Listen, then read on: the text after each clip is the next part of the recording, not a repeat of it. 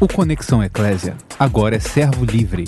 Todo o conteúdo reunido para te servir melhor. Você está ouvindo uma produção servo livre. Boa noite, meu amigo José Cabral. Boa noite, Franco. Tudo bem, meu lindo? Agora sim, agora você está com som. Tudo bem. Você está com som legal. Tudo bem por aí, meu lindão? Tudo bem, graças a Deus, tudo na paz de Jesus. Quero dar meu boa noite também para os meus irmãos que estão aí nos acompanhando. Sempre a gente está em boa companhia. Então, a galera que linka conosco aqui todos os dias. Eu não sei, meu Deus. Eu achei que essa live ia durar, ia durar uns 15 dias. A gente emplacou na, na, na situação da quarentena, mas agora a quarentena dobrou. a quarentena, Benção, porção quarentena, dobrada. Oi? porção é, dobrada. E aí a galera tá aí pagando um alto preço de suportar a gente todo dia. Você não, né? Mas a mim estão me suportando tudo bem. Pode dar boa noite para quem você quiser aí, mandar beijinho. Não, boa noite aí para todos que estão conectados, nos ouvindo. Que a paz do Senhor reine em cada coração nessa noite. A igreja aqui em 7 de setembro, meus amados que nos acompanham aí. Que a paz de Cristo reine aí também em cada casa, em cada lar e estamos juntos nessa noite. Amém. Todos que estão aí conectados. 7 de setembro, tem que dizer que é 7 de setembro. Você falou 7 de setembro, aí, cara lá, não sei de onde, esse cara tá onde, esse bichinho? Eu estou em 7 de setembro, mas na região de Santo Amaro aqui, São Paulo, capital. Estou uhum. ligado a Gerson Fonseca Mendes, meu papito, que cobre a minha vida né, e cobra a igreja aqui em Santo Amaro. E junto estamos, estamos desenvolvendo essa obra em Cristo. Amém, Jesus. Glória a Deus. Glória a Jesus. Então já, já te acharam, já te identificaram. Ouvi dizer que Zuca está na área, cara. Ih, Zuca está na área, então. Ah. Hoje é Zuca... é vigília. Hoje é vigília. Quando Zuca está na área. Zuca vem por aí também, rapaz. Fechou o dia do Zuca já. Essa é, semana Zuka. a gente senta com, com o Zuca, aí, a turma, aí eu quero ver, quando o Zuca tiver, eu quero ver se, quando o pessoal dizer vigília, vigília, se ele vai correr da raia, se ele vai ficar aí. Zuca abençoado, estamos cuidando de uma ovelhinha de Zuca aqui em São Paulo. É, rapaz. Mudou aqui para São Paulo. Oxente. A gente está cuidando. Malu, Malu. Coisa boa, rapaz, coisa boa. Grande abraço. Tapetim, Juca é de Tapetinho, junto com o Gil Marcos, mais uma turma, né? Pretinho. É, ainda não tive o privilégio de estar lá em Tapetim, não. Mas o Zuca é amado. Adão, né? Então, meus amados, falando em amado, fala, fala conosco aí como é que está Santo Amaro, como é que está 7 de setembro nessa guerra toda aí. Estamos aí, Franco, buscando o Senhor, ouvindo o que está no coração de Deus, para continuar construindo aquilo que Deus a obra que Deus está realizando na terra. Amém. Porque muitas empresas pararam, né? muitas as cidades pararam, mas a igreja não para. Né? A igreja ela prossegue realizando, inclusive na, na, quando começou na semana que começou a quarentena, nós batizamos uma alma aqui em casa. Ah, é? Batizamos uma vida, Vinícius. A gente já vinha evangelizando e ele naquela semana mandou uma mensagem, falou: Olha, eu quero batizar o mais rápido possível. Antes da quarentena. eu falei: Agora, vem para cá, meu amado. Ele veio, né, chamei junto o Oséias e a gente ministrou ali. Ele decidiu e a gente batizamos ele aqui na banheira de casa. Que legal. E a quarentena não nos para. Falar em batizar em banheiro, o pessoal de Curitiba deve ficar tudo alegre quando fala batizar em banheiro. A maioria que foi batizada em banheiro. é, meio no, no, inverno também o pessoal quebra o galho da galera, bota uma aguinha quente, né? É. Não mata o sujeito, né, cara? Mata o cidadão. É, mas a, a, cidade de si está como? Ela está tá, tá muito afetada pela questão da, da paralisação ou tá, já começou a vida, começou o movimento? Como é que tá? São Paulo? Não, ainda está tá bem parado os comércios. Alguns comércios retornaram, né? Mas é. agora o... vai parar de novo, porque o governo está insistindo para que pare geral. Mas, assim, está bem parado. Só é. mesmo o mercado, banco, Mas o pessoal ainda tem um pessoalzinho que caminha bastante aqui na rua. É, né? o pessoal, uns velhinhos que não, não conseguem ficar em casa. Se for velhinho sanguíneo, então, né? velhinho sanguíneo, colérico sofre mais. Os fleumáticos melancólicos ficam mais quietos, mas os coléricos são mais difíceis. Deixa eu te fazer uma perguntinha, então. Essa carga que Deus colocou no teu coração aí, relacionamento com Deus e com a igreja, como é que isso nasceu aí? Fala com a gente. É isso mesmo, Deus tem falado da, da, da importância desse relacionamento, né? Porque nós estamos construindo algo para o Senhor. E o nosso Deus, né? às vezes a pessoa é, é, ela pensa, até pode pensar que, que é cada um conectado né, com Deus, como se, se cada membro fosse conectado à cabeça, mas a palavra diz que nós somos conectados uns aos outros. E foi nessa nesse tempo que Deus também colocou essa carga né, no meu coração de estar ministrando né, sobre esse, essa conexão, esse relacionamento, porque a igreja, na verdade, é, um, é na nossa cultura, igreja é um lugar, né? Nós aprendemos assim, na cultura popular, a igreja é um lugar. Mas quando nós vamos para a palavra, para a Bíblia, nós entendemos que a igreja ela é relacionamento, são conexões, né? Primeiro Deus se conectando com o homem, porque o homem estava separado de Deus, e Deus ele dá esse acesso ao homem e se conecta com o homem para realizar aquilo que está no coração dele. Então Deus é um Deus relacional. Você vê que quando é Deus ele, ele, ele, ele começa né, a sua obra, a criação, eu gosto desse versículo aqui em Gênesis 1, 26, que diz assim: ó, então Deus disse: façamos o ser humano a nossa imagem e ele será semelhante a nós, né, aqui na NVT. Então, quando ele diz façamos, aí fala do relacionamento de Deus, né? Porque Deus, ele é uma trindade, né? Ele é um só Deus, mas ele é uma trindade onde ele se relaciona e esse relacionamento é, é, é vai criando aquilo que está no coração dele. Você vê que na criação, aqui Deus nesse relacionamento, ele começa a criar, e ele cria o homem também com essa necessidade de, de relacionamento. Então, nós vemos Deus aqui é, declarando, façamos, né? Então ele não está sozinho, né? ele está conectado com, com o Filho, ele está conectado com, com, o Espírito Santo, e eles estão ali gerando e criando e, e, e realizando o propósito que está no coração dele. Existe uma unidade então, na Trindade, né? Sim, unidade. Existe uma unidade na Trindade. É. E essa unidade ela vai criando. Então essa conexão já vem desde o princípio. Então ali Deus ele é, é, é, é um Deus relacional, né? ele se relaciona para criar aquilo que está no coração dele. E nós devemos nos associar a essa, a essa, a essa obra. Eu lembro que eu vivia também, eu vivia um tempo sem, sem essa compreensão do que realmente é a obra de Deus, a igreja, e depois Deus vem e traz essa revelação dessa conexão, né? Conta pra gente como é que foi isso aí. Essa obra, essa conexão. Então, eu... Não, eu sei a história, como eu sei que é uma história muito legal e edifica um monte de gente, de vez em quando até conto, mas acho que você contando é melhor do que eu contar, né? É. Então, fui chamado ao ministério já, eu tinha 20, me converti com 17 anos de idade, né, no, no, no na Igreja Pentecostal, uma ramificação da Assembleia de Deus, e com 25 anos eu fui chamado ao ministério na Igreja Neopentecostal, né? Na, na época ali que as comunidades começaram a crescer, e eu fui chamado né, ali para o ministério e comecei a trabalhar para Deus, trabalhar para o Senhor, trabalhar né, na obra, fazer aquilo que eu sabia fazer, né, que eu aprendi. E então tinha uma, uma fui, fui, colocado em uma congregação, ali tinha mais ou menos umas 300 pessoas. A gente é, não vou dizer que a gente cuidava, né? Que eu ministrava para aquelas pessoas. Que eu aprendi a cuidar depois e, e... Mas pelo menos naquela... reunia o pessoal e falava é... com as pessoas. Né? E eu me achava muito trabalhador, porque eu, eu na verdade, era, eram três reuniões por dia, né? Você falou do reunismo em uma das lives. e reunismo é o que eu mais fazia naquela época, né? Era três reuniões por dia, né? De terça a, a domingo.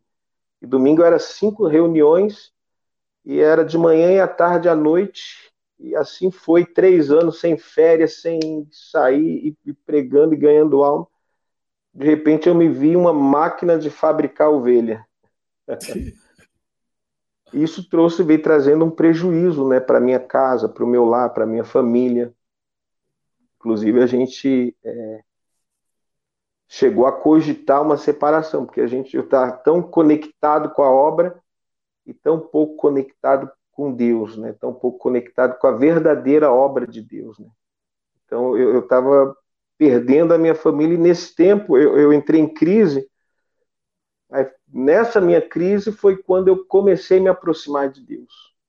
Sempre as crises nos levam para o Senhor, né? É. E nessa crise eu comecei a me aproximar de Deus. Um dia eu fui para o quarto. Antes de ir para o quarto, eu estava dirigindo o carro e orando e falando, Pai, o que está acontecendo?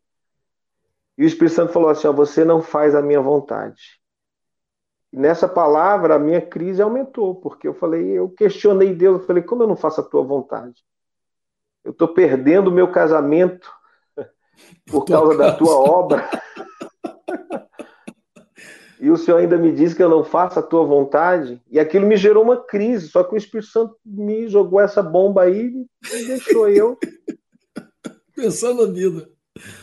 É, eu comecei a, a, a, a minha crise aumentou, eu fui para o quarto, e quando eu fui para o quarto orar e perguntar a Deus, eu quero que o Senhor fale comigo, eu quero uma palavra. Deus me deu uma palavra, mas assim, a princípio que eu falei, que palavra, que Deus quer falar, né?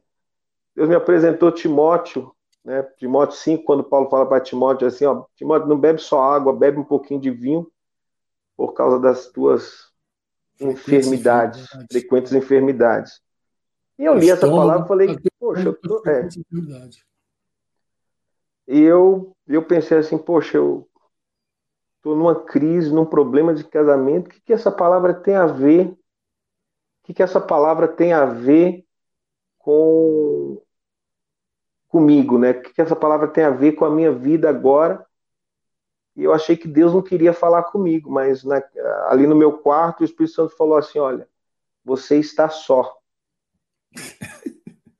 É, Aí ele abriu meus olhos e eu comecei a ver. Eu falei, Paulo, um grande apóstolo, e ele ali falando coisas de ministério, mas de repente ele para e ele se preocupa com o detalhe da vida pessoal de Timóteo. E eu vi ali uma grande é, é, é preocupação, cuidado pastoral. Um conhecimento, né, cara? Ele, tinha, ele, ele, sabia que o cara tinha problema de estômago e ficava doente de vez em quando. Ele tinha um conhecimento Sim. real do cara. E ali meus olhos se abriram e eu falei, pai, esses, os pastores que cobram a minha vida hoje não sabem nem se eu tenho estômago. Quanto mais se eu tenho um problema no estômago.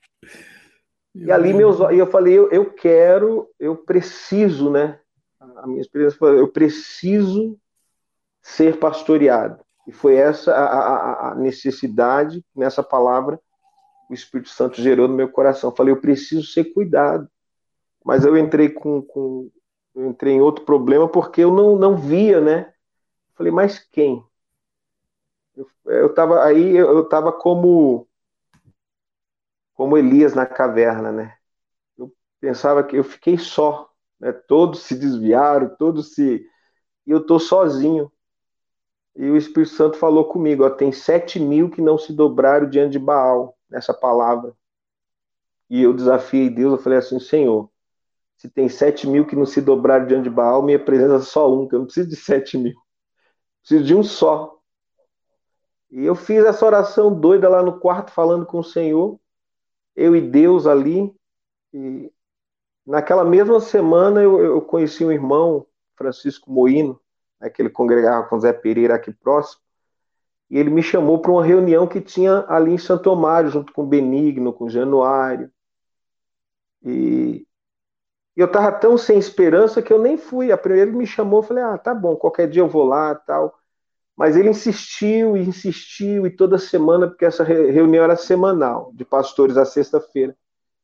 E nessa insistência, ele, uma vez eu fiquei, falei, ah, eu vou porque já está ficando feio já esgotou as desculpas, né? E eu fui, mas eu estava sem esperança mesmo na igreja, eu estava sem esperança em homens fiéis, eu estava escandalizado com muitas coisas. E naquela reunião eu, eu, eu me assentei ali àquela mesa, resolvi ir, fui à reunião, e ali vários homens falando numa simplicidade, sentado à mesa, tomando café, compartilhando do coração.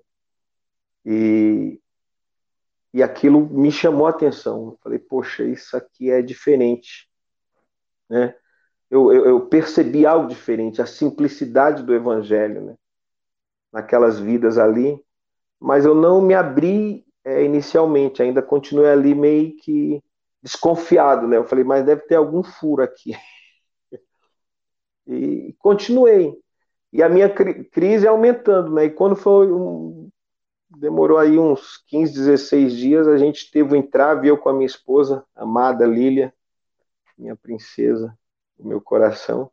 A gente teve um entrave lá e eu falei, ó, não dá mais, vai para casa do teu pai e não dá mais para a gente continuar, acabou. E ela falou, eu não vou para casa do meu pai, você vai para casa da sua mãe, eu vou ficar aqui, você me tirou da minha casa.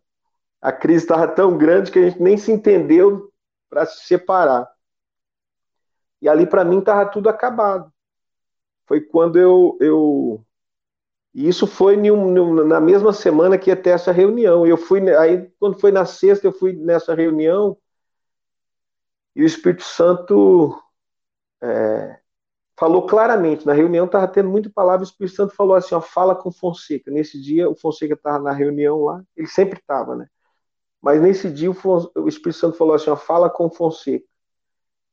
E eu sentado na mesa levantei a cabeça, olhei para Fonseca e o Fonseca assim, magrelinho, sem parecer, sem formosura.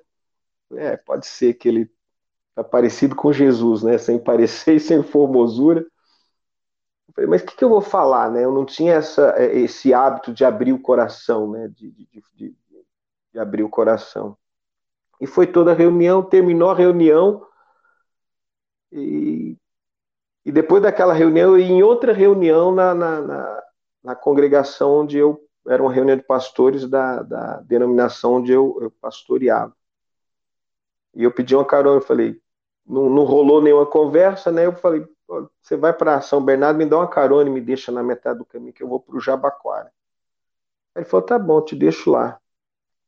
E quando eu entrei no carro, a gente estava indo, ele falou, se você não, não fosse para essa reunião, eu te chamar para passar o dia lá em São Bernardo para a gente conversar mais acerca do reino de Deus. Eu falei, fechou. Estou cancelando agora essa reunião e estou indo, vamos lá.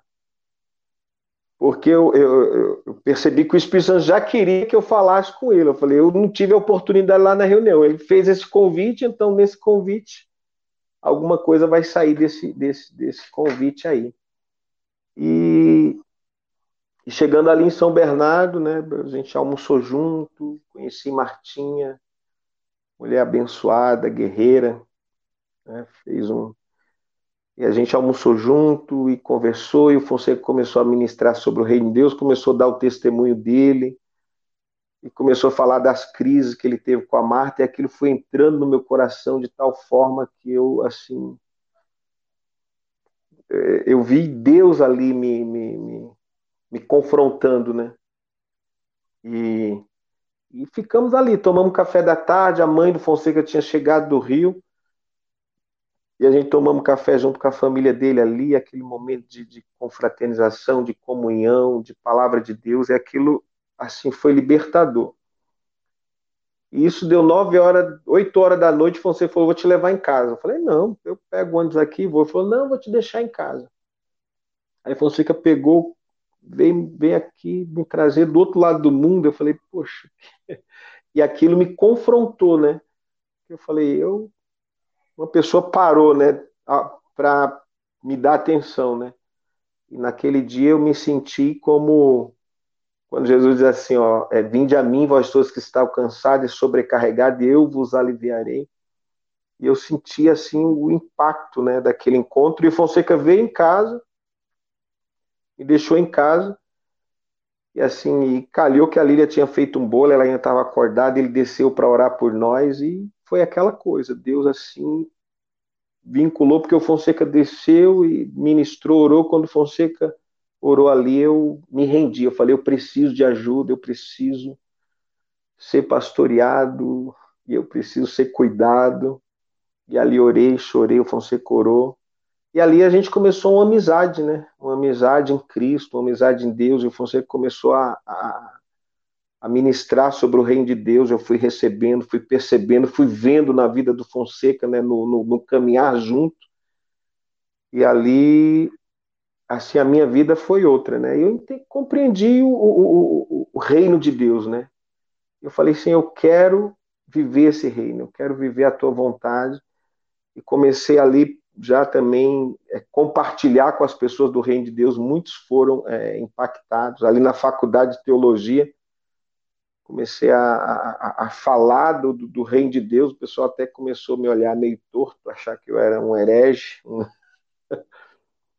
e, e aí Deus confirmou a palavra dele no meu coração. E até nós estamos nesse tempo de quarentena, né? Eu estava falando que eu vivi esse vai para casa, né? Que hoje a campanha vai para casa, fica em casa.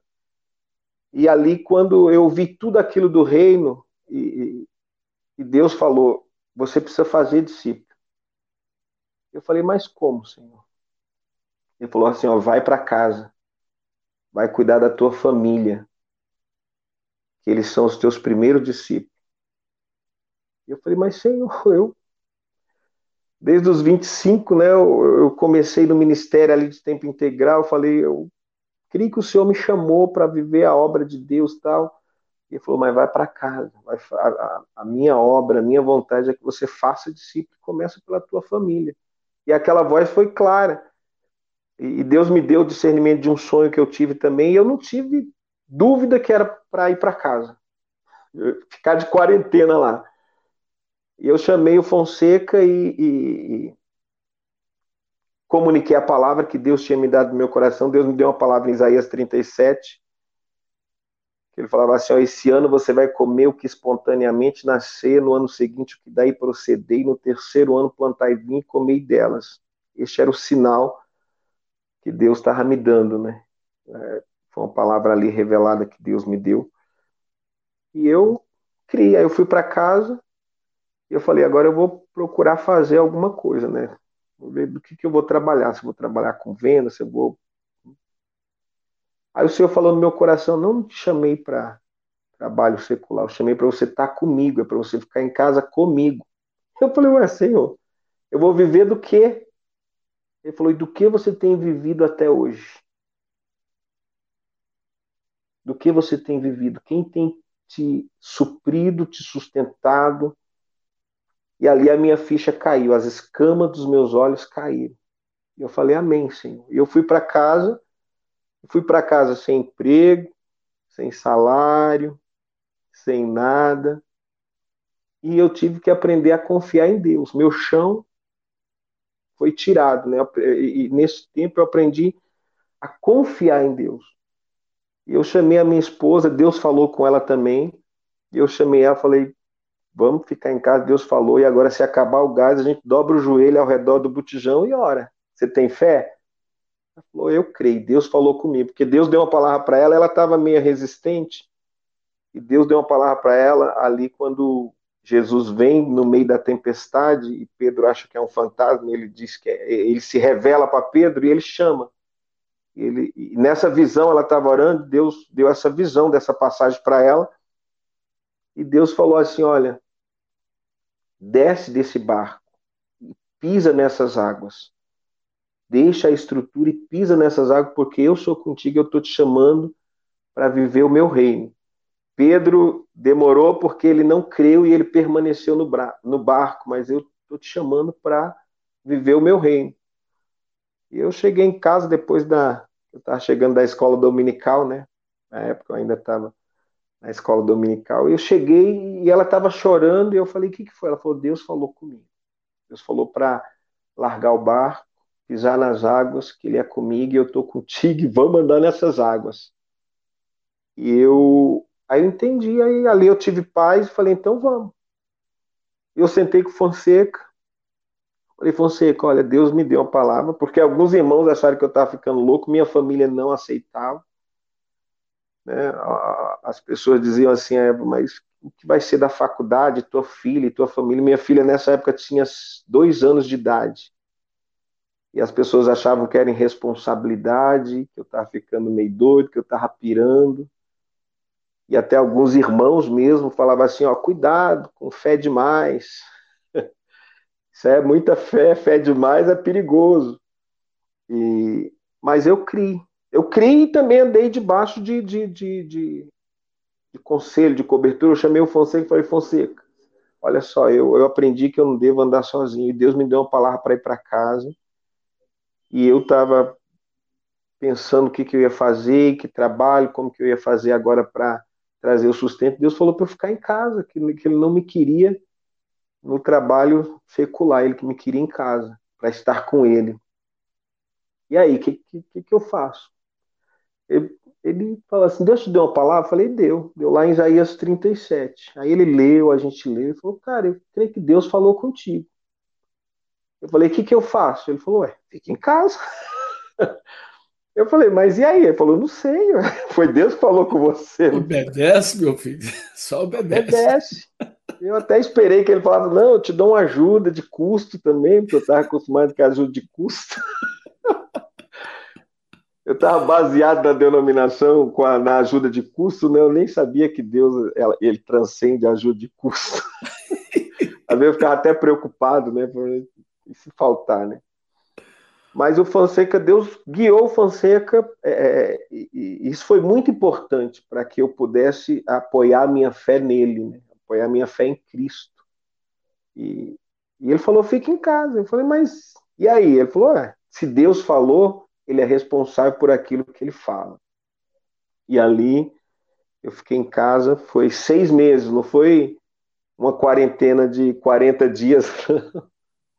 seis meses, mas assim, Deus nos supriu de tudo. Não teve um dia para eu falar assim, ó, porque eu creio que Deus pode até nos levar a passar fome, porque Paulo ele falou que passou necessidade, ele passou fome. Ele não teve nada, né? E... Mas nunca faltou nada. Deus nos supriu de tudo. Deus sustentou e proveu em todo o tempo. É, foi seis meses abençoado, e nesse tempo a gente ainda fez algumas conexões, foi nesse tempo que eu é, fui para Curitiba, né? Porque eu comecei a bombardear o Adriano né, com a palavra do rei, né? ele falou, poxa, você está no aceita. Eu falei, cara, se aceita é a melhor coisa que aconteceu aceita, na minha vida. Aceita. Ele falou, mas como que é? Aí eu falava a palavra e ele não conseguia resistir à palavra, né? Ele achava que era seita, muito preocupado, que ele estava na denominação muito ativista e Deus me deu uma palavra, eu fui para Curitiba, né? Sujeitei o Fonseca e ele falou: ó, vai, mas você fica no quarto, porque o tempo de Deus na tua vida é para ficar no quarto. E eu viajei para Curitiba e fiquei no quarto, fiquei em casa, né? E, e, ouvindo o Senhor, e Deus foi ali falando muito forte, né? O Adriano até levou a gente nos parques, eu lembro que cada parque bonito aí em Curitiba, eu falei, Adriano, eu sei que Curitiba é lindo, os parques são muito bonitos, mas eu vim para cá para estar tá com Deus. e eu estou preferindo o quarto, estou preferindo estar tá com o Senhor. E ele ficou impactado com isso, né? Que ele queria me mostrar as belezas de Curitiba e eu já estava impactado com o que Deus estava fazendo, que não tinha mais beleza, né? E ópera de arame, não sei o que. Eu falei, olha, não se incomoda não, que eu, quero... eu prefiro ficar em casa. Um dia ele me deu um, um par de convites para eu ir ali para o cinema. E quando ele chegou em casa, que era o último dia, ele falou: Eu ganhei esse par de, de, de, de convite aqui para o cinema e é o último dia, vai lá com a Lília e tal. Aí eu até me arrumei, me vesti, aí sentei ali na sala. Deus começou a fazer. É, Deus começou ali, sabe, vir dar uma palavra, falar. E eu e a Lília sentamos ali, começamos a abrir o coração, chorar. Sei que ele chegou 11 horas, a gente estava na sala ali chorando. Ele falou: Ué, vocês não foram no cinema? Eu falei: Não, meu filho, foi muito aqui, foi mais do que o cinema. E essas coisas foi impactando né, o Adriano. E ali a gente fez é, a conexão do Adriano com, com o Sandro. Por isso que eu falo que Deus é um Deus que ele vai conectando. A obra de Deus não é uma obra desconectada. E, e, E Deus começou essa obra. E eu, eu, depois eu fiquei esse tempo, fiquei 20 dias lá em Curitiba. Né? Inclusive, foi outra prova, porque eu fui para Curitiba e o Fonseca ia, ia para Curitiba e eu ia retornar com ele, que eu nem dinheiro tinha. Aí depois o Fonseca me liga dizendo: Ó, oh, Cabral, não vou mais para Curitiba, não vai dar. E eu falei: Poxa. Oxente. E minha mãe, e minha mãe tava, tava ruim, não tava bem de saúde, eu tinha que voltar. E, e Fonseca falou que não ia, eu fui pro quarto. Falei, pai, e aí, agora o que, que eu faço? Eu ia voltar de carona, eu preciso voltar para São Paulo. E, e quando foi à noite, a Edna chegou e falou: Olha, meu patrão vai, falou que vai ter uma reunião lá em São Paulo e ele vai pagar a passagem de avião, vai para São Paulo. Aí eu falei para ele se ele queria dar esse valor de, de, de combustível que a gente ia no carro.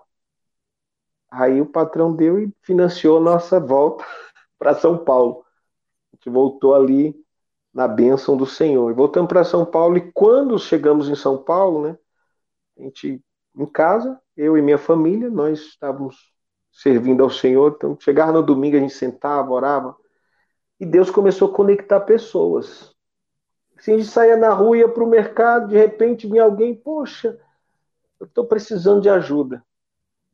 Aí eu começava a contar meu testemunho, vai lá em casa tomar um café, a pessoa ia começar a contar meu testemunho, ela falou, é isso que eu quero viver. E assim começou a nascer a igreja aqui em Santo Amaro, de pessoas conectadas por Deus. E era assim, aí ligava aqui em casa, poxa, estou precisando de ajuda, vocês podem me ajudar, vem orar por mim. E a gente ia e chegava ali, Deus fazia a conexão e ali nasceu a vinha do Senhor, né? Essa igreja aqui em Santo Amaro nasceu assim, desse, desse, desse trabalhar de Deus. É por isso que é, é, é essa carga que eu estou falando, dessa conexão de Deus, né, desse, desses relacionamentos, que começa primeiro com Deus, quando nós nos conectamos nesse relacionamento com Deus, que Ele nos chama, né? Deus é um Deus relacional e Ele começa a, a fazer a sua obra, né? É, dentro desse relacionamento. Ele nos convida, né? Deus nos dá acesso a Ele para que a gente possa saber o que está no coração dele e através dessa comunhão com Deus, dessa ciência do que está no coração com Deus, ele vai nos arremeter para aquilo que ele está fazendo, porque só tem duas obras nessa terra: é a obra de Deus e a obra dos homens. Só tem, ou eu estou conectado na obra de Deus, ou eu estou conectado na obra humana. E, e, Deus nos convida e nos chama a trabalhar com Ele, a estar com Ele para realizar o propósito que está no coração dele. E por isso eu preciso me aproximar dele. E, em paralelo daquilo que Deus está fazendo, né? Deus tem, Deus falou comigo sobre Babel, né? Porque Babel foi uma grande obra, uma obra grandiosa para aquela época, né? Foi um, uma obra grandiosa de engenharia, de ar, é, arquitetura, né? Eles arquitetaram fazer uma torre. E, eu acho que o mais triste é, é quando Deus fala assim, olha, Deus desceu para ver o que eles estavam fazendo, porque o que eles estavam fazendo não estava conectado, eles não estavam conectados com Deus nem conectados com o coração de Deus. Deus desce para ver o que, que eles estão fazendo, porque eles já estão separados, de repente eles estão fazendo uma torre.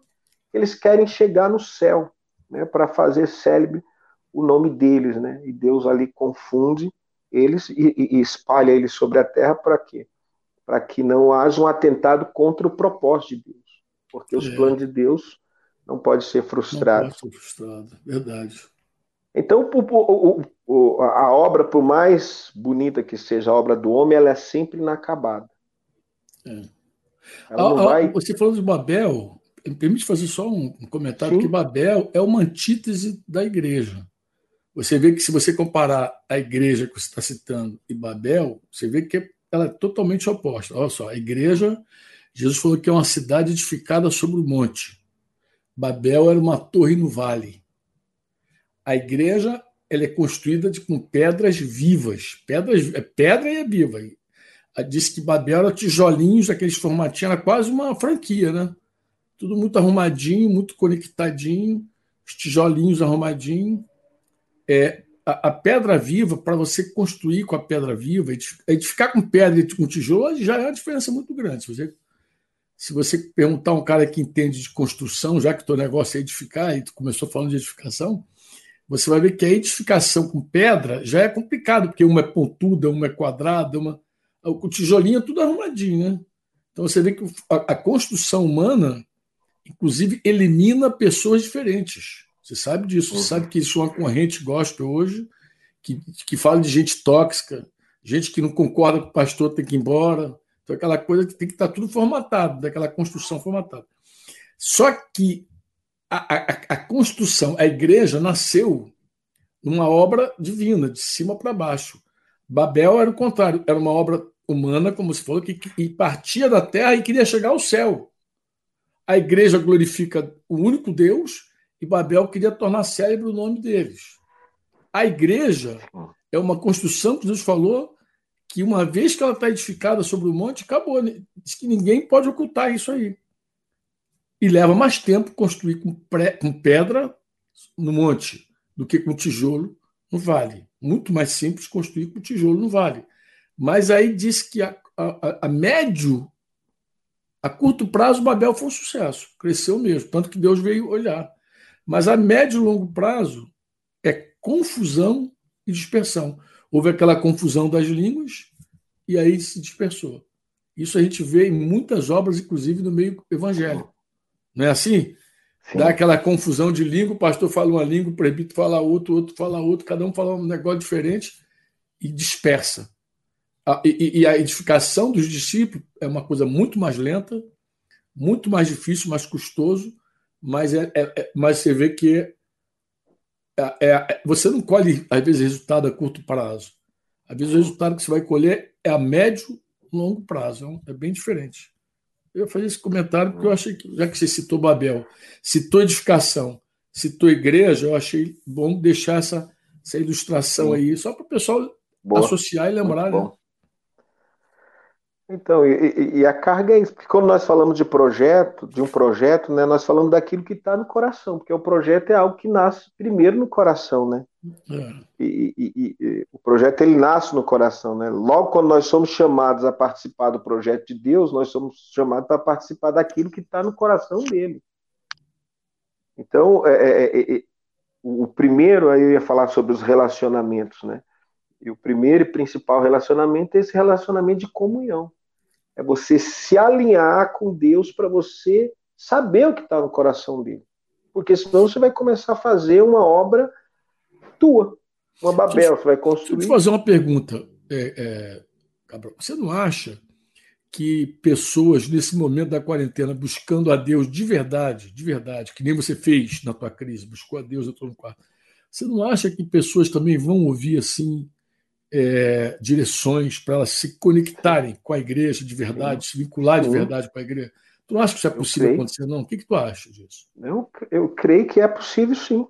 Porque, porque é essa disso, comunhão né? com Deus, então, mas é, é isso que eu queria é, é, colocar, porque essa comunhão com Deus, ela vai levar, é, é porque eu vejo a comunhão como, uma, eu estava visualizando a comunhão como uma cruz, né, na vertical, vertical depois... e horizontal. Depois, a vertical, ela segura a horizontal. Então, toda você vai é, é, ter comunhão com Deus quando você se aproxima de Deus, Deus te conecta na horizontal, Deus te conecta com pessoas. Porque Deus, é, ele começou a obra dele, façamos o homem, ele fez o homem. O que, que ele fez? Ele conectou a mulher, falou: não é bom que o homem esteja só. Farlei uma. Aí conecta a mulher ao homem para quê? Para concluir o propósito. Para realizar o projeto que está no coração dele. Não é bom que o homem esteja só. Ele falou que não era bom que o homem esteja só por causa do homem, mas por causa do projeto. O projeto de Deus é conectar pessoas para realizar a obra que está no coração dele. Então Deus conecta. E as pessoas né, são conectadas. Né? Eu, eu gosto da, do, de Efésios 4,16, né? Efésios 4,16 é assim: ó, ele faz que todo o corpo se encaixe perfeitamente. A MBT é, é linda, é maravilhoso, né? E cada parte, ao cumprir a sua função específica, ajuda as demais a crescer, para que todo o corpo se desenvolva e seja saudável. Que maravilha, né? Então, o que, que Deus faz? É, é Ele que faz que o corpo se encaixe. Não é eu que me encaixo no corpo, né? não é eu que escolho, é Ele. Ele que escolhe e que me conecta. E eu tenho que aceitar essa conexão, eu tenho que aceitar essa direção de Deus, porque eu fico pensando se se Paulo não aceita Ananias, ele perde o melhor de Deus. Ele, ele não ia servir nem ser útil para aquilo que Deus queria e, e a, fazer Ananias, na vida dele. Ananias também precisou aceitar Paulo. Precisou aceitar Paulo, com certeza. Ele nem queria ir lá. Mas quando Deus, então, deu, na, na comunhão, porque Paulo, no, no, no momento ali né, que, ele, que ele tem o um encontro com o Senhor, e o Senhor começa a falar com ele, então ele começa a entrar em comunhão com, a, com, com Deus, porque a voz de Deus é, é, é, que nos desperta, que nos traz luz, né? e Paulo ali estava em trevas. E, e, e, Jesus podia falar tudo para ele, mas Jesus vai e conecta ele. Conecta. Então começa uma conexão na vertical que parte para horizontal. Aí é, Paulo é conectado com o corpo, porque essa comunhão aí é, é, é assim, é, primeira comunhão com Deus, mas aí quando nós entramos em comunhão com Deus, nós somos conectados em um corpo maravilhoso. É como você se converte, né? Você, é, é nós estávamos separados e Deus nos aceitou e nos chamou para essa comunhão. Então, quando eu venho para essa comunhão, eu não sou só conectado com Deus, eu também sou conectado com muitos irmãos. Então já ganho uma família com milhares de irmãos em todas as nações. Então é, é, é, essa comunhão com Deus me leva também a ter comunhão com o corpo. É esse relacionamento de comunhão com o corpo.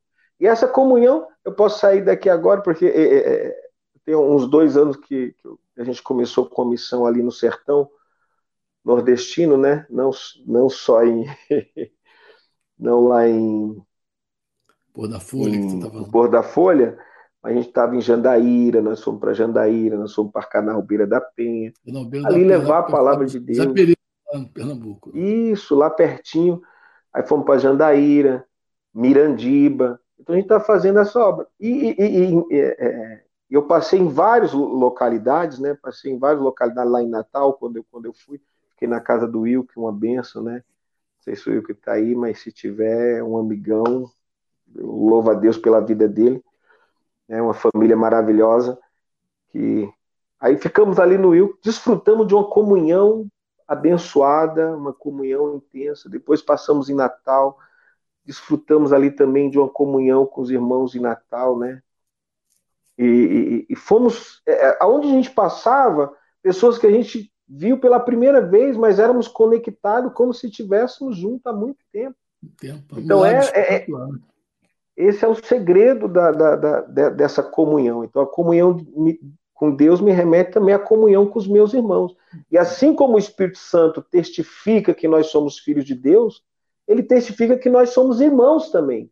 Claro, é uma obra completa.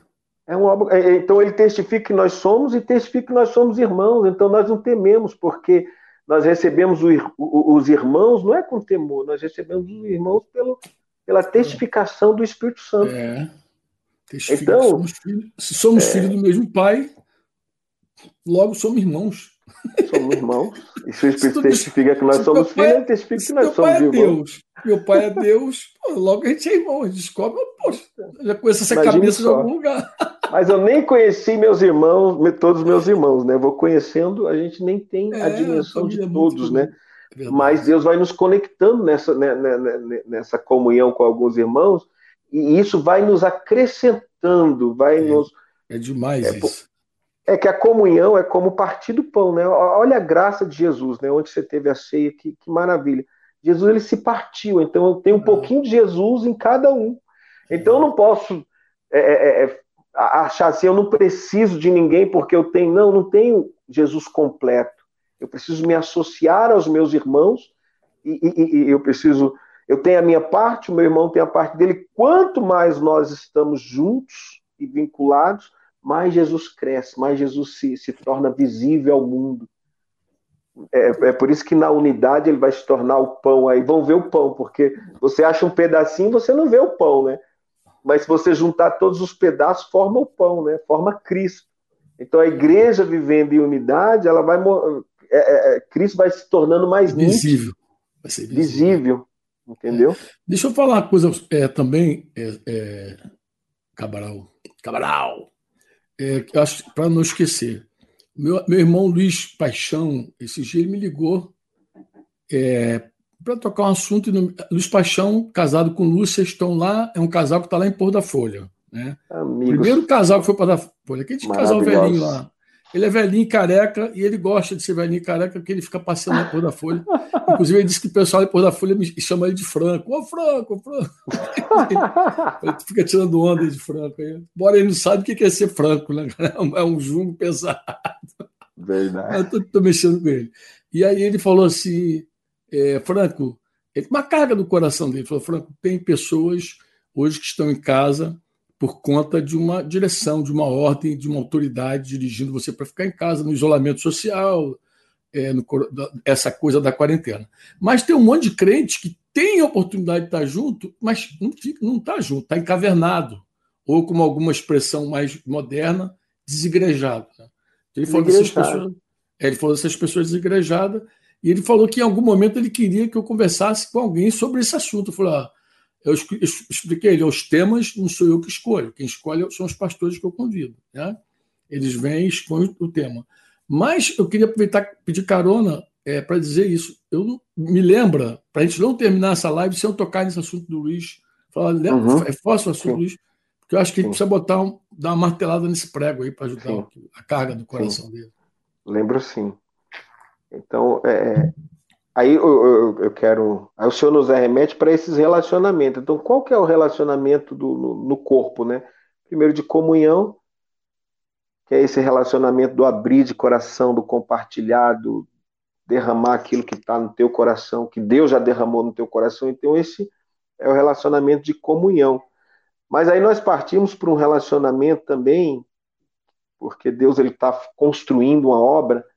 Então, é, nós podemos também a, o, relacionamento vai nos arremeter também para a obra, vai nos levar para a obra, né? para aquilo que Deus está fazendo, nós vamos trabalhar com Ele.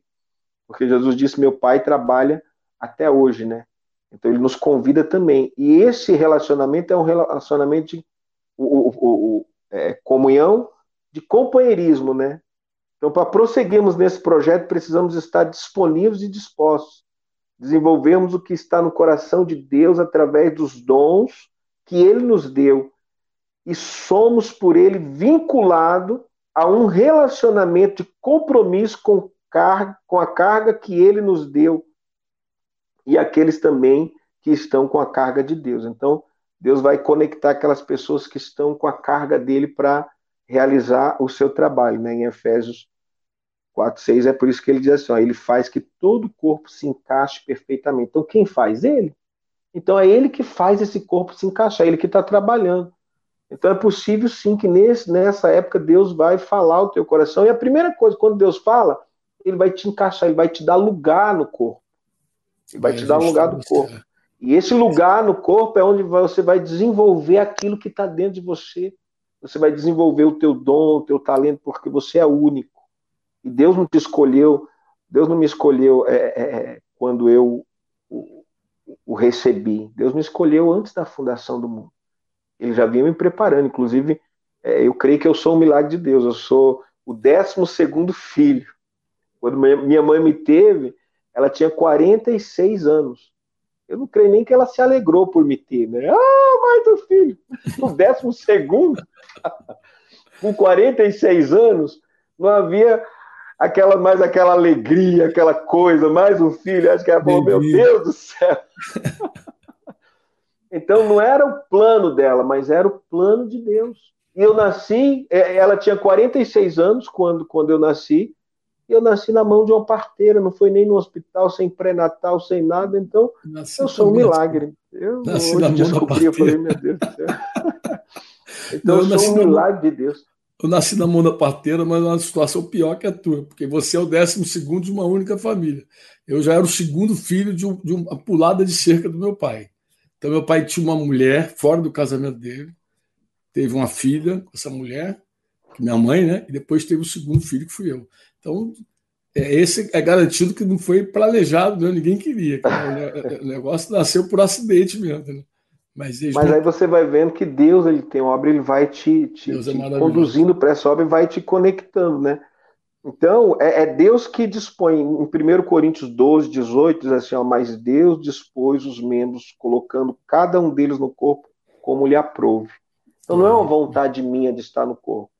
Talvez se fosse para eu escolher, talvez eu não escolheria o Fonseca. Talvez eu escolheria outro. Mas Deus escolheu o Fonseca.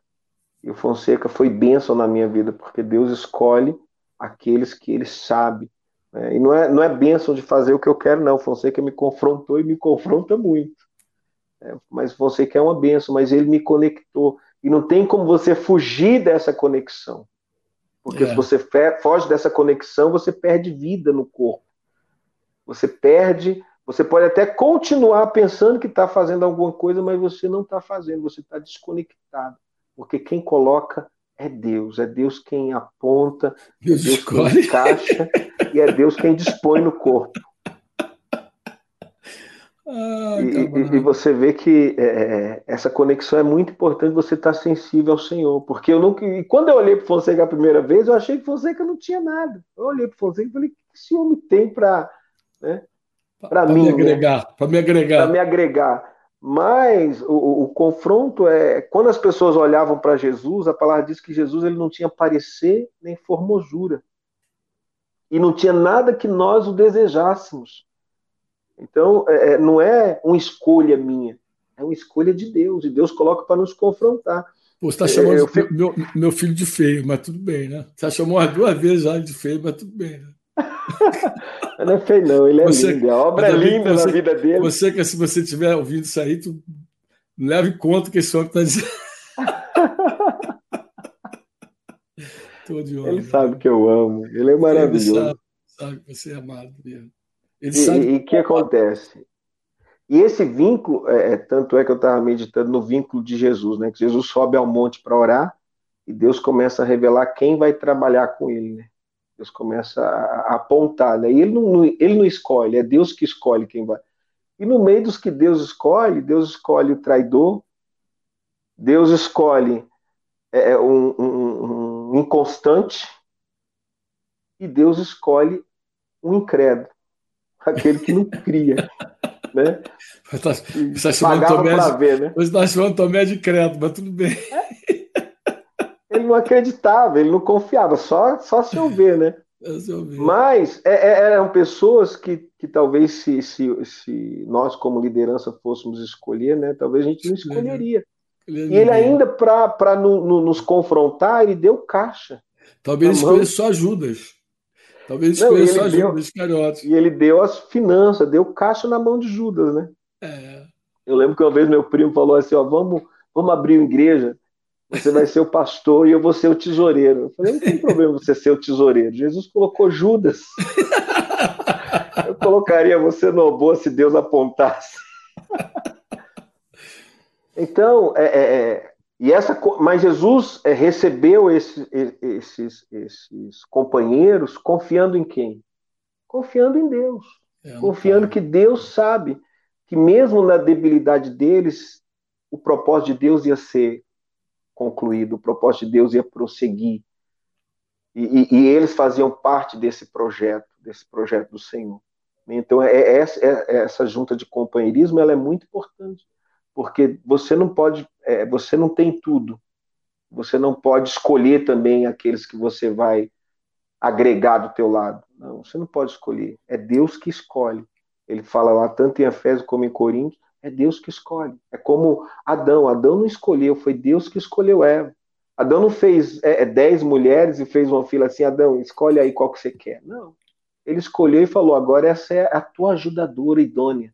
Então recebe.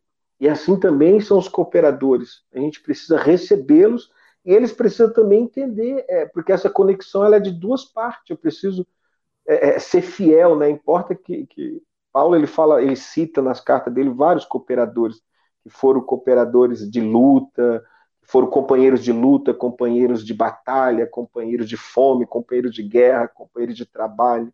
Alguns então, até roer a corda, mas companheiros. tem, tem e, gente que é, Até João Marco roeu a corda, ele ficou bravo com ele, mas depois ele retornou, falou: volta que isso é importante. É ele, Deus apacentou o coração dele. E o último relacionamento, que eu acho que é o mais, mais difícil, né? No meio da igreja, que é o relacionamento de cobertura, que na verdade não existe essa palavra cobertura na, na, na, na Bíblia, né? Mas existe a palavra sujeição, submissão, e existe a palavra paternidade. Então, é, esse relacionamento de cobertura é um relacionamento de sujeição, né, de paternidade e de submissão. Esse relacionamento de, de, de é, é, é, o mais difícil que as pessoas elas não, é, têm dificuldade de se sujeitar. Eu sei que não é o homem ele, ele só se sujeita a outro homem ou por dinheiro ou pelo Espírito de Deus. Ou pelo, então, pelo que ele vai receber. O princípio, o princípio, Cabral, é o mesmo. Você só se submete quando tu confia em Deus. A mulher Sim. só se submete quando ela confia em Deus. Porque tua mulher olha para você e diz: não dá. A minha olha para mim, a minha, inclusive, hoje está fazendo aniversário, tá? Só para vocês saberem. Ah, é. Parabéns, Dede. Eu ia te mandar um parabéns, disparei aqui para falar e Deus te é. abençoe e continue seguindo aí esse projeto na tua vida. Então, a mulher ela só se submete, segundo o que Pedro escreve lá, é que as santas mulheres, é, a, RA fala, esperavam em Deus, 1 Pedro 3. Mas a, a NVT já corrigiu isso. É, as que confiavam em Deus submetiam a autoridade do seu marido. Então, só uma visão de Deus real, assim, é, Deus está nesse negócio. Foi Deus que me deu esse marido. Então, eu, me sub, eu confio em Deus e me submeto. O princípio é o mesmo. Se confiar em Deus, você submete a qualquer autoridade. Se você não confiar em Deus, tu rejeita toda a autoridade. o princípio segue sendo o mesmo, entendeu? Para o companheirismo, para você aceitar os irmãos que Deus te dá, os discípulos que Deus te dá. Que qualquer junta, qualquer relacionamento, o princípio é o mesmo. Você só aceita se você olhar para Deus, esse foi Deus. Porque do contrário, meu filho, você não é recebe, não. Só aceita Deus, porque Deus, Deus sabe que você precisa daquela pessoa. Inclusive, vou, vou, vou dizer a mesma coisa para o casamento, para o marido e mulher. Né? Eu, eu, lembro que há vários anos, ouvindo uma música de Asaf Borba, porque eu, tenho uma música que me marcou, Denise tem outra, né?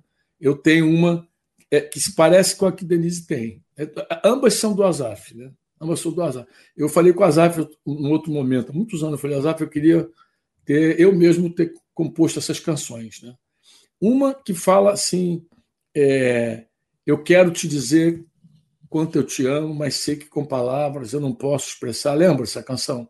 Pois toda vez que teu nome eu chamo, meu coração bate mais forte só em pensar que hoje eu poderia, olha só, que hoje eu poderia não te ter ao meu lado se não fosse pela graça do Senhor, que conhece meu futuro, meu presente e passado e sabe quanto eu necessito do teu amor. Eu abençoo o dia que eu te conheci. Essa música ela veio para mim assim, numa época que eu estava vendo na, que na graça de Deus, na riqueza de Deus, ele me manteve casado. Porque se dependesse de mim, eu já estava separado. Mas aprove a Deus, eu, eu, Deus me manteve casado, não foi porque eu era bom demais para minha esposa, que todo mundo dizia isso, né? Teve uma galera que dizia assim, não, tua mulher não anda ombro a ombro contigo, tua mulher não te acompanha. Então eu, eu acreditava naquilo. Eu acreditava que eu era muito bom para ela. Um dia eu dei conta da real. Qual era a real? Deus olhou para mim, viu a minha miséria, viu a minha fraqueza, viu minha espereba e pensou assim: eu vou ter misericórdia desse cara e vou manter ele casado. Entendeu? Aí a misericórdia de Deus foi tão grande na minha vida, Cabral, que Deus fez Denise permanecer comigo, por graça e misericórdia do Senhor. E aí, um dia eu descobri isso, um dia essa canção né, ficou viva para mim, um dia, porque um dia veio mesmo. Aí eu, a, a, canção diz assim: Eu abençoo o dia que te conheci, quando vieste minha vida completar. Como dádiva de Deus, eu te recebi. E por isso eu vou sempre te amar. Sim, vou te amar como Cristo, sua igreja amou, aquele texto de Efésios 5. Mas é assim: Antes dele dizer isso, ele diz que conhece meu futuro, meu presente e passado e sabe quanto eu necessito do teu amor.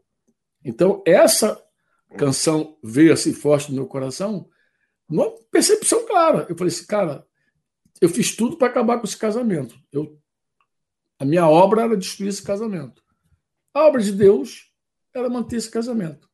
Né? Tu vê que os, os, vínculos de Deus, Deus que estabelece também, não é verdade? Uhum. Tu pensa que não, e eu tinha um argumento. Certeza. Você talvez não tivesse esse argumento, mas eu tinha. Eu, eu, casei no mundo. Então, como eu casei no mundo, meu argumento principal era? Pô, eu, Deus não estava nesse negócio. Deus não estava nesse negócio. Deus não estava nesse negócio. Engraçado, Deus não estava nesse negócio. Paulo, a, a, a, quando Ananias foi visitar Paulo, disse o Senhor para Ananias que Paulo era um instrumento escolhido desde o ventre. quando Deus fala com Jeremias, desde o ventre. Como é que Deus não está nesse negócio? Como é que Deus não está nesse negócio? Então, Deus, na misericórdia dele, na graça dele, ele olhou para mim e falou: Você vai precisar dessa mulher. E aí, pimba, me deu essa baixinha, que está fazendo hoje 54 anos. Não planejei fazer, falar nada disso, não sabe que eu não planejei, não estou aqui, não fui fazer uma homenagem à minha esposa, eu faço isso direto. Faria com maior alegria de, de coração, mas eu estou falando porque o assunto emborcou aí. O assunto chegou até aí, entendeu? Inclusive, nosso assunto foi longo hoje, você caprichou. Glória a Deus. Eu, eu, eu, nem sei se eu consigo falar o que eu pretendo em 10 minutos, mas eu, segue aí, segue a Não é isso, esse relacionamento de cobertura eu queria deixar só aqui, né? Que ele é, Paulo ele diz: vós, vós mesmos são nossa testemunha e Deus também é de que fomos dedicados, honestos, irrepreensíveis com todos vocês, os que creem e sabem que tratamos cada um como o pai trata seus filhos. Aconselhamos, incentivamos, insistimos para que viva de modo digno de modo de que Deus considere digno, né? pois ele o chamou para terem parte em seu reino e sua glória. Então esse relacionamento ele é importante, por quê? Porque ele vai guardar, nos guardar do engano do coração, ele vai nos, é. nos levar para Cristo, ele aponta para Cristo, ele vai ó, nos levar à maturidade. Eu vou desafiar de novo a leitura aí, ó. Desafiar para tentar Muito bom. Quero receber aqui. É, tem que chegar em São Paulo, né, cara? então é isso aí, Frank, que Deus tem colocado no meu coração. Eu, eu, eu creio ter... que a igreja ela precisa andar, porque se você não está conectado nesse relacionamento com Deus, e nesse relacionamento que Deus conectou você, ou se não conectou, Ele quer conectar, porque não existe ninguém desconectado no, no, no, no projeto de Deus. Então a unha, ela faz parte do corpo, mas ela está vinculada ao dedo. O dedo faz parte do corpo, mas está vinculado à mão. A mão faz parte do corpo, mas está vinculada ao braço. Então, você precisa achar o teu lugar no corpo. E você, quando você achar o teu lugar no corpo, você precisa se comprometer com tudo é, em confiança a Deus, como, como o Frank falou aí. Então se comprometa. Eu, eu, o meu testemunho, eu sou prova viva disso, que esses vínculos, tanto de companheirismo, como de cobertura, como de comunhão, só tem me feito crescer. Eu, eu, eu vivi, porque quando eu vivia na minha solidão, quando eu vivia como, mesmo na igreja, mas vivia como desigrejado, eu estava minguando, morrendo e me tornando cada vez mais é, é, é, diferente de Cristo.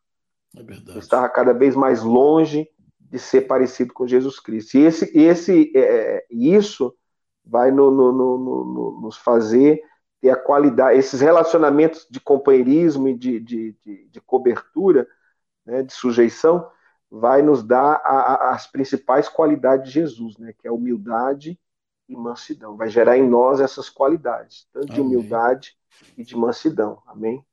Então é isso aí. Amém. Eu gostei muito de ouvir você. Acho que você vai abençoar um montão de. Já tá, já, eu acredito que você já abençoou uma galera que está aí ouvindo a gente. E quem ouvir depois vai seguir sendo abençoado. Testemunho, teu testemunho é verdadeiro. Eu sei que Deus falou de, é, por teu intermédio, falou a verdade, e Ele está construindo a tua vida, na vida da Lília, tua casa, teus irmãos. Tenho certeza disso. Eu queria falar aqui, vou ver se eu resumo em 10 minutos para fazer um resumo de tudo que você falou.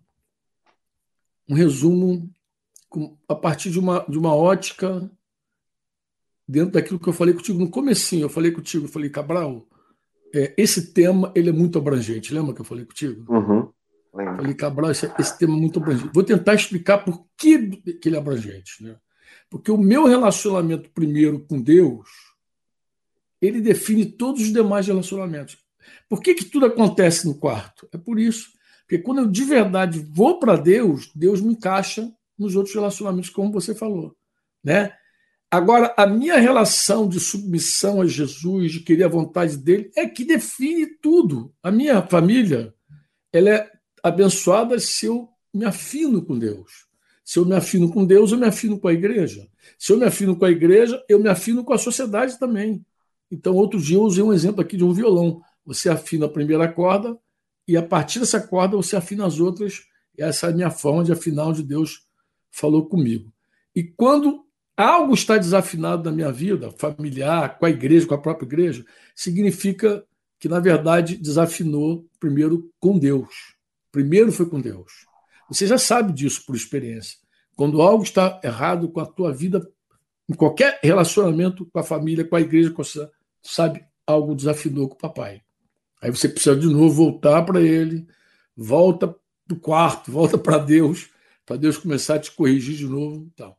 Bem, por que, que esse assunto ele é abrangente? É, por que, que o nosso se torna, às vezes, um grande desafio esse, esses relacionamentos? Por que eu digo que ele é abrangente e se torna um grande desafio?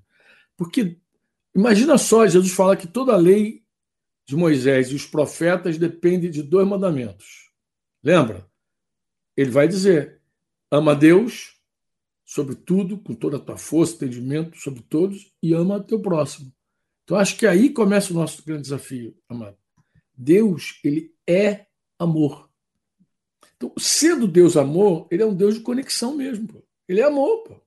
Como é, que, como é que o homem é criado e fica só? Não é bom que ele fique só, porque se ele vai amar, ele precisa de uma outra pessoa para amar.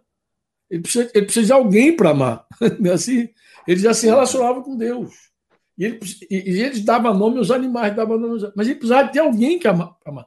No plano de Deus é, é, espetacular, porque ele ia amar Eva e os filhos de Adão.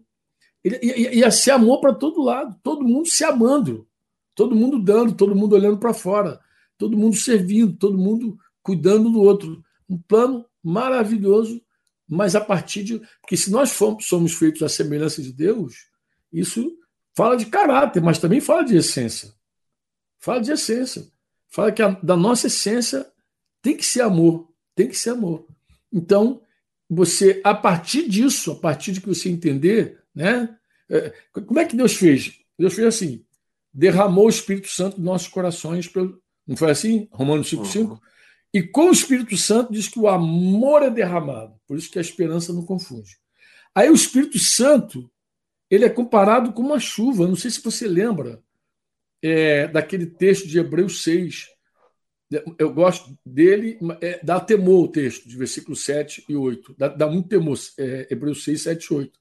Mas o, o, o autor da carta, que compara o Espírito Santo com uma chuva de Deus, Deus faz chover sobre a terra seca, e, e, e essa, essa terra seca e árida recebe a chuva do Espírito, recebe o amor, Deus espera fruto dessa terra. Se Deus derrama o Espírito e ele não colhe bons frutos, ele não se agrada disso. Isso você vai ler lá em, em Hebreus 6, versículos 7 e 8. Ele vai dizer: quando a terra absorve a chuva, que cai e produz uma boa colheita para o lavrador, recebe a bênção de Deus. Mas se a terra produz espinhos e ervas daninhas, para nada mais serve, para nada serve, sendo logo amaldiçoada e por fim queimada. Queimada. Absurdo esse texto, mas é assim que diz. Quando nós é, não aceitamos o corpo, é porque nós estamos dando espinho. Eu tenho um, um texto que eu escrevi há muito tempo falando sobre espinhos no relacionamento, mas também acho que eu coloquei no livro Paternidade Espiritual algo sobre esse assunto. Quando você não se deixa ser corrigido, quando você não se deixa ser tocado, quando você não aceita o toque de ninguém, você é como uma terra que, ao invés de dar bons frutos, está dando espinho. Né? Você está cheio de raiz de amargura, intocável, cheio de argumentos, de, de, de, mas na verdade você não aceita teu irmão, que pode ser teu companheiro, o discípulo, o, o, o discipulador, pode ser tua esposa, pode ser teu marido. Você, na verdade, fechou o coração para a pessoa, você não aceita. Então, é, é, é essa coisa do amor de Deus na nossa vida tão forte que nos dá identidade diante do mundo. João 13, 35 vai dizer isso. Nisto conhecerão todos, lembra? Que sois meus discípulos se tiverdes amor uns com os outros. A, NVT uhum. vai falar é, que seu amor uns pelos outros provará ao mundo que, so, que somos seus discípulos, que são meus discípulos, assim que é, que são meus discípulos.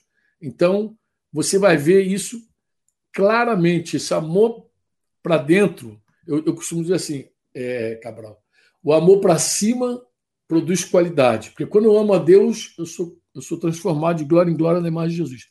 O amor para dentro produz unidade. Então, quando eu amo a igreja, aí produz. O amor para fora produz quantidade. Então, assim, como o Espírito Santo se derramou em nós, e ele é amor, ele é amor, eu preciso amar a Deus, amar a igreja e amar os incrédulos. Isso aí vai dar qualidade, vai dar unidade e vai dar quantidade. Então, esse amor ele precisa fluir de forma intensa. João, que é também chamado apóstolo do amor, ele chega a dizer na primeira carta dele, no capítulo 4, no versículo 20, ele chega a dizer o seguinte: se alguém disser amo a Deus e odiar seu irmão, ele é o quê, Cabral? Mentiroso. Ele, ele é mentiroso, está escrito.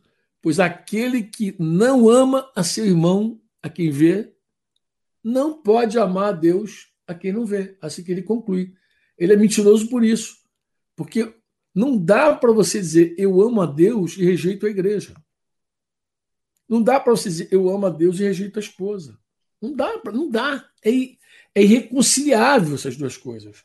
Amar a Deus é revelado no amor próximo. Olha que Jesus falando com Pedro: Pedro, tu me ama? Amo, Senhor. Cuida do meu rebanho. Pedro, tu me ama? Amo. Cuida do meu rebanho. E depois de Hebreus também vai dizer isso. O amor que você dedica a Deus é no serviço que você tem com a igreja, nesse serviço que você tem com todos os santos. Então não dá para dizer amo a Deus e não, e não amar outra pessoa. Então você vê que por que, que as pessoas se atrapalham, né? Por que, que as pessoas se atrapalham? os maridos têm mandamento de amar a esposa, como Cristo amou a igreja. Imagina. Uhum. O negócio é, é demais de confuso, concorda comigo? Imagina, hoje eu conversava com o irmão, Verdade. conversava com o irmão, é, minha crise com esse texto de Efésios 5, 25, maridos, amai vossa mulher como também Cristo amou a igreja. Eu estava conversando com o irmão, pô, quando eu li essa primeira vez, eu falei, Paulo não sabe de nada. Paulo deveria ser solteiro, divorciado. Esse cara, como é que o cara vai dizer ame sua esposa assim, pronto, e acabou? Que, que, que papo é esse? Mas Paulo. É, não, é, é difícil isso aí, amado. Verdade. Como vai dizer, Cabral? Ame sua esposa.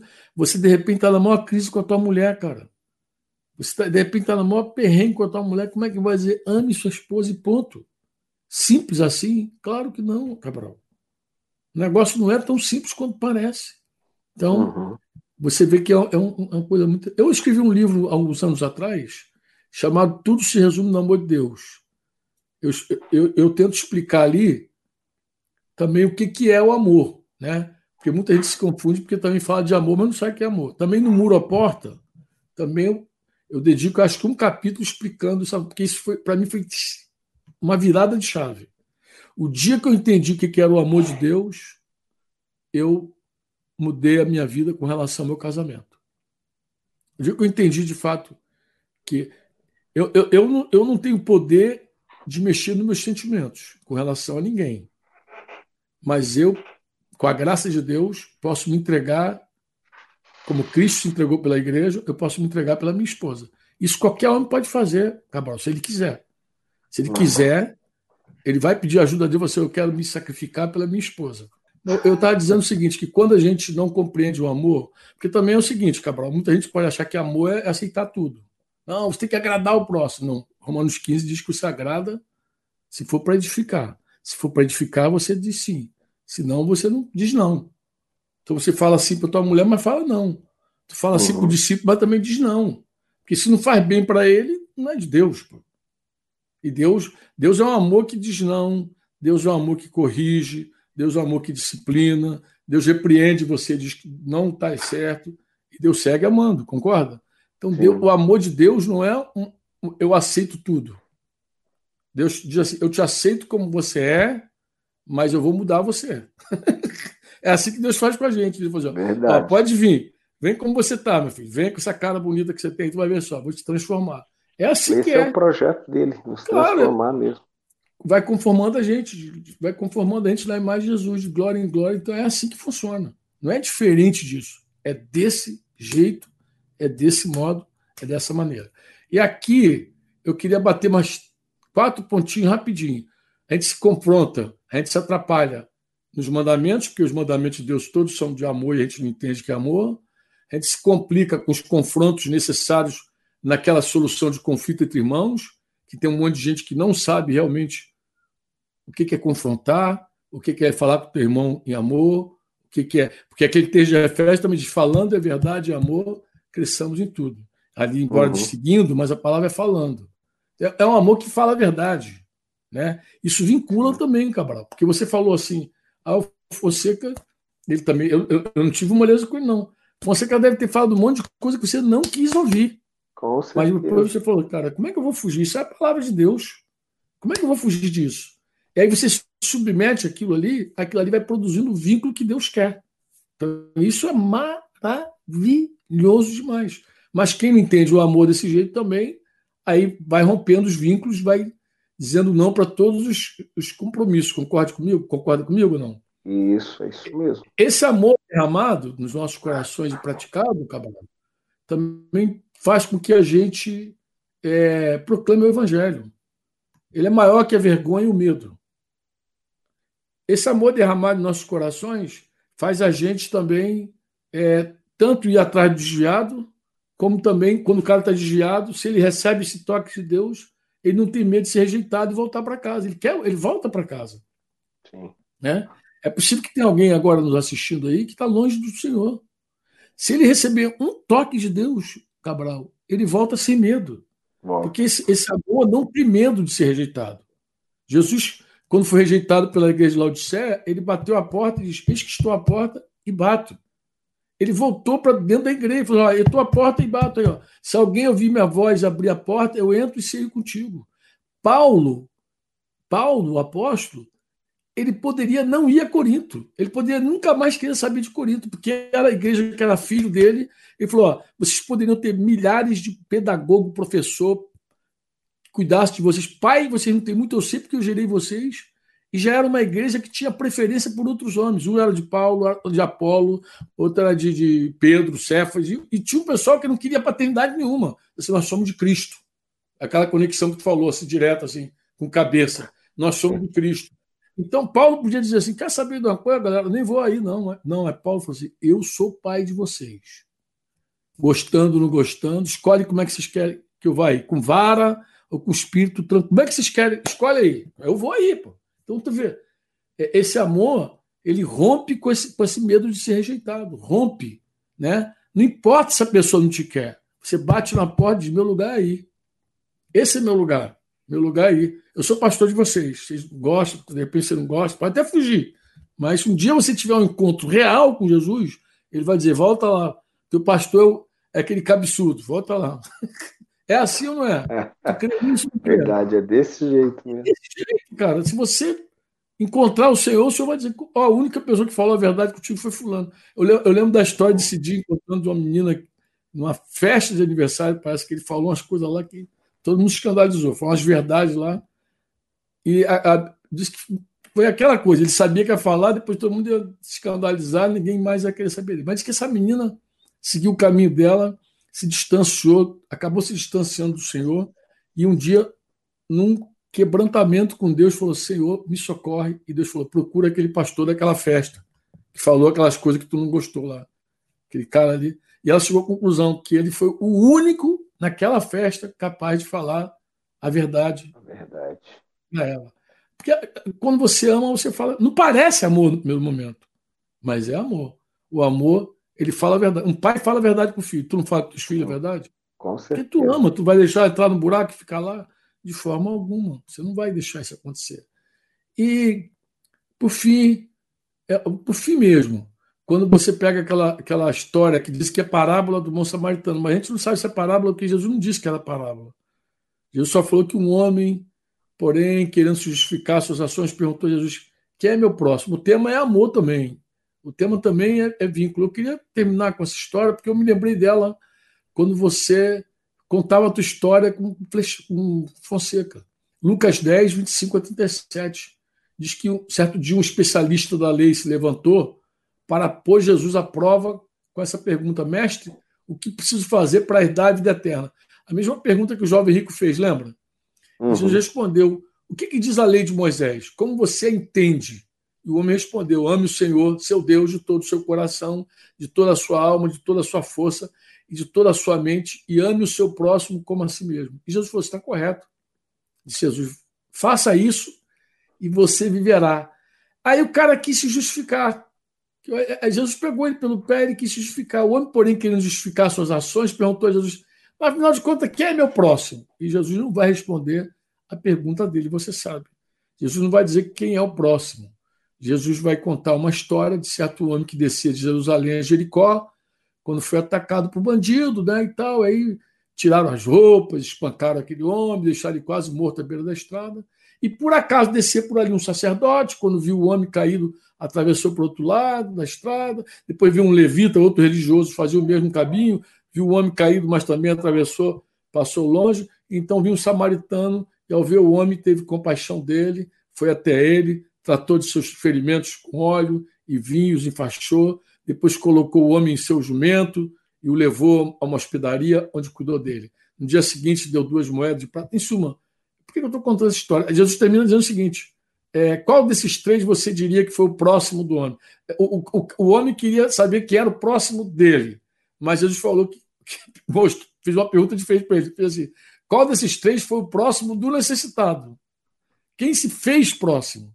Quem foi o próximo? Não quem é teu próximo. Quem se uhum. fez próximo. E aí ele vai falar que foi o, o terceiro homem, e aí Jesus vai dizer foi aquele que teve misericórdia. É, o, o, cara vai dizer, foi aquele que teve misericórdia dele. Então Jesus falou assim: então faça a mesma coisa. Termina assim no versículo 37. Mas por que, que eu lembrei disso? Porque para fazer essa, essa, parada aí, cuidar de alguém, tem que mudar a tua agenda. Quando você contou a história do Fonseca, eu achei muito legal. Porque Fonseca te incluiu na agenda dele. Sim. Você tinha uma palavra de Deus para falar com ele, não falou, pegou uma carona com ele para ficar na metade do caminho ele então te inclui na agenda dele. Eu achei isso muito legal. Me lembrei do, do bom do bom do samaritano. Do samaritano. lembrei que o cara que muda o esquema dele, porque de repente o sacerdote, o levita desviaram porque já tinha um compromisso. Porque na verdade, Cabral, a gente só para quando a gente para, todo mundo tem compromisso, todo mundo tem uma agenda. Ninguém está uhum. na rua sem fazer nada, todo mundo está fazendo alguma coisa. E o cara tinha compromisso, você lembra? Ele cuidou uhum. do cara, levou na hospedaria, deixou do armário, falou: tem uma viagem, vou lá, volto para ver como é que está esse cara. Então, ele tinha compromisso, mas ele foi capaz de se atrasar. Ele foi capaz de mudar a agenda dele. Então eu me lembrei Verdade. muito disso e queria deixar assim terminar essa, essa live, ora, pedir você para orar, orar, orar pelos nossos queridos que estão aí em casa, que ouviram tua, tua palavra, Estão refletindo no, no teu testemunho ainda. Orar, orar, eu queria até que você orasse pela Denise também, que está de cumpleaños, está de aniversário. Pela, Tem um irmão aí pertinho de você também, chamado Marcos, que está fazendo aniversário. Ele caminha lá com o Januário, mas era o irmão que estava no Rio de Janeiro. Ah, você sim, pode... eu já fui na casa dele. É. Já então. tive com ele lá. Você gosta de ter comunhão com gente boa, né? Não oh, glória. e aí pode orar por ele também, tá bom? É, e ora por esses amados. Eu queria te fazer um pedido. Ora para que Deus nos dê, Cabral, uma disposição contínua, sempre, de mudar nossa agenda por causa de alguém. Para a gente poder vincular pessoas de fato. Para a gente poder vincular, incluir nesse corpo aí, que o Senhor nos dê essa sensibilidade, em nome de Jesus. Pode ser? Amém, pode ser. Então, faz isso, por favor, amado. Amém. Pai, em nome de Jesus, Queremos te louvar, Senhor, nessa noite, pela tua bênção sobre nós, ó Pai. Te louvamos por Jesus Cristo, Pai, a qual o Senhor deu por nós, a qual, por meio dele, nos conectamos a Ti, Pai, estamos conectados a este corpo, Pai, maravilhoso, glorioso, Pai. Senhor, eu quero te louvar, Senhor, porque o Senhor só tem nos feito bem, Pai, através dessas conexões, pela vida do Fonseca, da Marta, pela família dele, Pai, por ele ter sido uma doação, Pai, na nossa vida, Pai. Quero te louvar também nessa noite pela vida do Franco também, Pai. Pela vida da Denise, Senhor, que está completando mais um ano de vida, Pai. Que o Senhor venha presenteá-la, Pai, com Amém, pai. dons, Pai. Que ela possa cada dia mais ser útil ao teu propósito, Pai. Que ela possa completar a obra que o Amém, Senhor pai. deu a ela para fazer, Senhor, nessa terra, Pai. Amém, que o Senhor abençoe, que o Senhor aguarde como o Senhor já tem abençoado, como o Senhor já tem dado, Pai, mas que o Senhor possa transbordar sobre a vida dela, Pai. Quero orar também pelo Marcos, Pai, que está aqui em Santo Amaro, Pai. Que o Senhor o abençoe, que o Senhor o guarde, Pai, que o Senhor o leve a crescer cada dia mais na tua graça, no teu amor, Pai. Em o nome do Senhor Jesus Cristo, Pai. Eu quero orar para que essa palavra, Senhor, penetre, Senhor, no mais profundo do coração, na divisão da alma, do espírito, juntas e medulas, para discernir toda a intenção do coração, Pai. E que essa palavra venha produzir vida, Pai, em o nome do Senhor Jesus Cristo. Eu quero orar para que o Senhor venha, Senhor, tirar todo o empecilho que impede os homens de se aproximarem de Ti, Pai. Amém, pai. Se aproximarem, Senhor, da verdade, da Tua luz, ó Pai em o nome do Senhor Jesus Cristo, Pai. Tira, Senhor, todo tropeço do meio do caminho, Amém, Pai. E assim como o Senhor nos conectou, que o Senhor também venha conectar a tua igreja. Amém, Pai. Os teus filhos estejam conectados nessa comunhão, Pai, nesse companheirismo, Pai, debaixo dessa cobertura, dessa sujeição, Pai, e que o teu corpo corpo cresça, amadureça, Pai, que Jesus seja visto, Pai, nessa terra, Pai, através do, do nosso amor, ó Pai.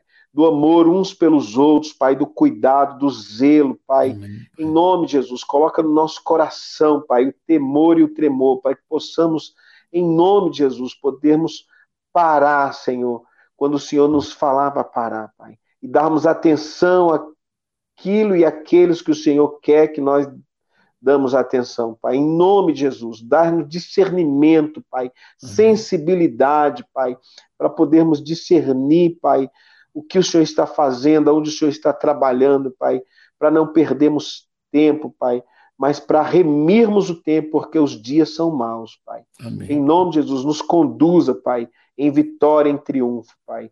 Em o nome de Jesus, oh Pai. Te louvo e te agradeço por este tempo. Nome Amém, Senhor Jesus Cristo. Amém. Aleluia. Você ouviu uma produção Servo Livre.